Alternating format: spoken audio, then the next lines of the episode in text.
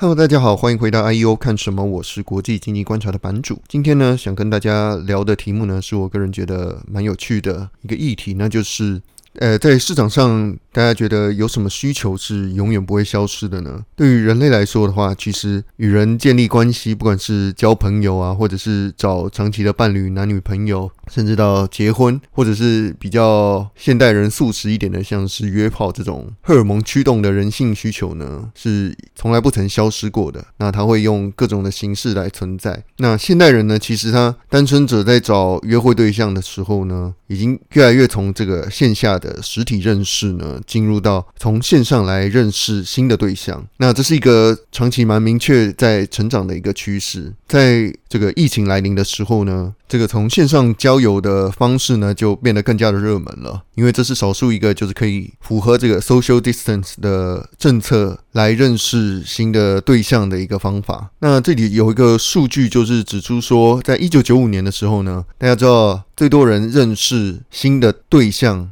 的方法呢，主要是有三十三 percent 的人是靠透过这个朋友的介绍。那当时透过线上交友的方式呢，只有两个 percent 而已。但是到了二零一七年的时候呢，已经有三十九 percent 的人呢是从线上来认识新的对象，变成了认识新对象的第一名的选项。通过朋友的介绍呢，已经降到了二十 percent。那我在这个订阅的文章中有附上的一些详细的数据跟图表呢，大家可以参考。那在这个欧美疫情非常严重，在长期大封锁的情况下呢，其实有更多这种觉得空虚、寂寞、觉得冷的人，他会打开那些交友软体，开始。左滑右滑来认识新的对象。那其实，在这个大家最熟悉的 Tinder，其实它是一个美股的上市的公司，叫做 Match Group，代号是 MTCH。这家公司呢，它其实在今年的三月股灾以来呢，股价已经涨了快两百 percent 了。那 Tinder 呢，其实它一直都是位居这个 App 营收排行榜的榜单的前几名，是用户最肯花钱在上面的 App。它在二零一九年的全年呢，是所有用户花钱最多的 App，比那些 Netflix 啊还要高。那根据这个 Sensor Tower 公布的这个二零二零年上半年 App 的营收数据排行呢，Tinder、YouTube 还有 TikTok 分别就是这个一二三名，显示大家在疫情的封锁之下呢，除了在家看剧、玩游戏之外，还会花最多钱的地方就是在线上约会社交。那以这个 Dating.com 的报告的有指出说，在疫情期间呢，全球的线上约会整体上涨了八十二个 percent，然后在 Tinder 上的对话的这个时长也增加了十到三十 percent。那在今年第二季的的时候呢，Match Group 的订阅用户就是付费的订阅用户呢，首次突破了一千万。在第三季的时候呢，则来到了一千零八十万。那有其中有六百六十万都是来自于他旗下 Tinder 的用户。Match 呢，它的第三季的营收同比增长了十八 percent，达到了六点四亿美金，超过了这个华尔街的预期是六亿美金。基本上，它第三季的营收跟获利都有超越了华尔街的预期。那虽然说听的是 Match Group 里面最有名的这个产品，但其实它的产品线是非常的广的。Match Group 它作为一个线上约会 App 的龙头呢，它其实是靠着持续的并购，然后有非常完整且细分的这个产品线，分别 target 就是不同的族群啊，或者是在不同的地区或约会目的，包含了像是刚刚提到最多人认识的这个 Tinder。还有就是主打比较认真的这种婚恋市场的 Hinge，以及主打黑人社群的 BLK，还有拉丁族群的 Chispa。在第二季的时候，这些比较小众但是细分的这个 App 呢，营收都是以三倍速在成长。那 Match 呢，也收购了就是专注穆斯林社群的这种交友平台，叫 Hawaya，也是他们未来一个新的增长点，会在中东、亚洲还有西欧来推行。另外，他们的产品呢，还包含了。过去他们收购的这个欧洲的约会巨头叫做 Meetic，还有主打这个五十岁以上的年长者的社交平台叫 Our Time。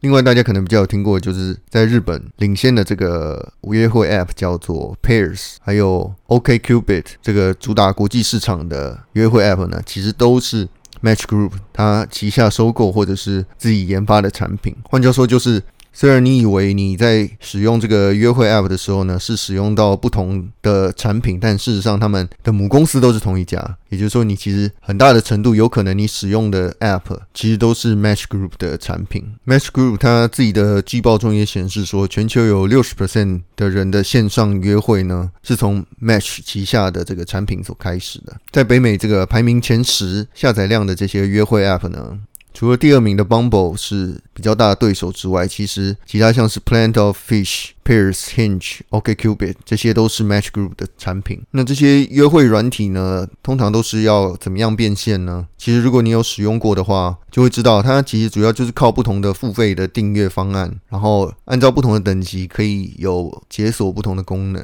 让你可以有更多次的机会来配对，或者是能够让更多人可以看到你这个选项。因为毕竟有非常多的人在这个平台上面想要找到对象嘛，所以僧多粥少的情况之下，你你氪金的话，就有更多的曝光的机会。这样，那 Match 它的不同的 App 呢，其实也有非常多元的这种付费的方式。你也可以整包的订阅，它有不同的，像是呃白金的会员啊、Gold 的会员、Plus 的会员，或者是你可以成就不同的功能做解锁。比如说你想要 Super Like 啊，或者是。你想要看有谁点你赞啊，然后有有把你右滑，那你们就可以更容易的配对。那至于为什么我会这么熟呢？当然是因为我有用过。那付费的时候呢，多半是出于这个研究的目的，想要了解一下他们是商业模式跟怎么样运作的。因为其实这个 Tinder 会员是非常贵的，尤其像如果你在不同的年龄段的话，他还可以给你收不同的钱，就是他会对年纪比较大的人收比较多的钱。那 Match Group 呢，它的最主力的产品当然就是 Tinder，目前已经占了它超过五成的营收来源。那年成长的话，大概是在十五 percent。而它比较更具成长性的呢，就是一些比较细分的这个小众的平台，像是比较刚刚提到比较认真想要交往的这种婚恋的平台 Hinge，在过去一年它的用户就成长了超过两百二十万，而且它的同时间呢，它的平均每个用户营收就是。Average revenue per user（ARPU） 同比还增加了一百 percent，它的变现能力是非常强的。那以 Hinge 为首的这个很多的这种新兴的高速成长的约会 App 呢，对于营收他们的贡献就是成长了八十八 percent。那在过去五年呢，Match Group 的营收年复合成长率呢是二十三 percent。基本上是蛮稳定的，在向上成长当中。如果你纯看这个约会 App 的排名的话，你可以看出这个 Match Group 它在这整个品项中的统治力。因为你在 App 的平均收入排行前十名中，包含了 Tinder、Pairs、Hinge、Plenty of Fish，都是 Match Group 旗下的产品。哦，另外可以提一下，就是其实约会 App 的集团化呢。不只是 Tinder 而已，像是在全世界排名第二的这个 Bumble，还有排名第四的 Badoo，也都是这个 Bumble 集团的公司的 App。这两天刚好也有新闻，就是 Bumble 打算要在二零二一年的年初进行 IPO，加入这个约会 App 市场的战局。那以这个市场空间来看呢，其实这个单身狗的市场其实潜力依旧非常的大，因为跟二零一二年比起来呢，从美国数据来看，有四十七 percent 的这个十八到二十四岁的年轻人呢，目前是有在使用这个 dating app。在二零一二年的时候呢，只有十六 percent，但换句话说呢，就是还有五十三 percent 的人是从来没有用过 dating app 的。那在使用 dating app 的数量来说的话，二零一五年的时候呢，平均大家就是使用两个 dating app，那现在已经成长到了三点三个 app，基本上这个消费者呢是很有意愿去使用这个。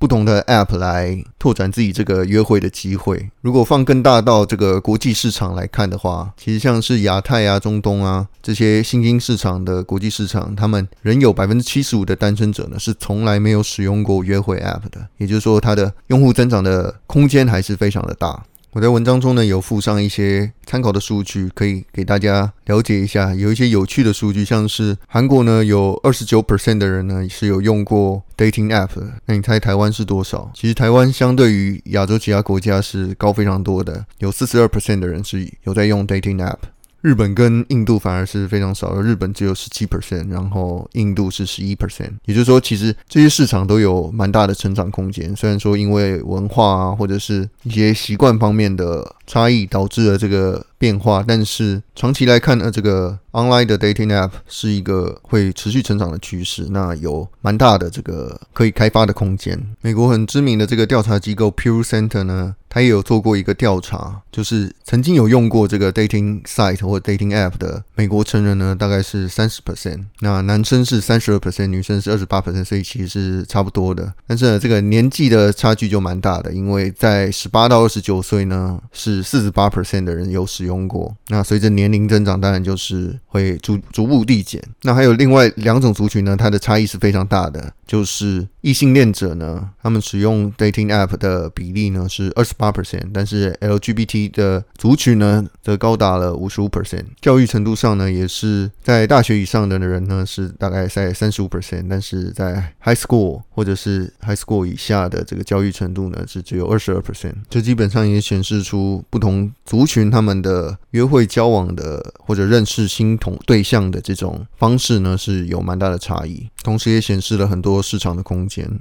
那在更进一步的这个 Match Group 的市场分析以及它的风险，我会在订阅用户的文章呢更详细的解释。本周的 I U 看什么呢？就到这边告一个段落。那想要跟大家分享一下的就是，我现在在这个方格子呢也有开了一个跟 Patreon 同步的这个专栏。那现在是有一个年付费的方案，一千三百块是优惠了一个月，然后会再加赠一个月。这个优惠呢，就直到十二月中，所以欢迎有兴趣长期订阅 IEO 的朋友呢，不要错过这个机会。那基本上 Patreon 跟方格子的连接呢，我会放在 Podcast 的叙述栏底下。那他们的内容基本上是一样的，所以大家不用担心订了哪一个之后，另外一个会没办法看到东西。那也很高兴，我们难得的见面会基本上已经几次全部都报完了。那感谢大家的支持。如果还有人有兴趣的话，我们或许可以挤出一些名额来。那欢迎大家，真的有想要来这个难得一次的粉丝见面会的话，就在叙述栏中也可以了解一下。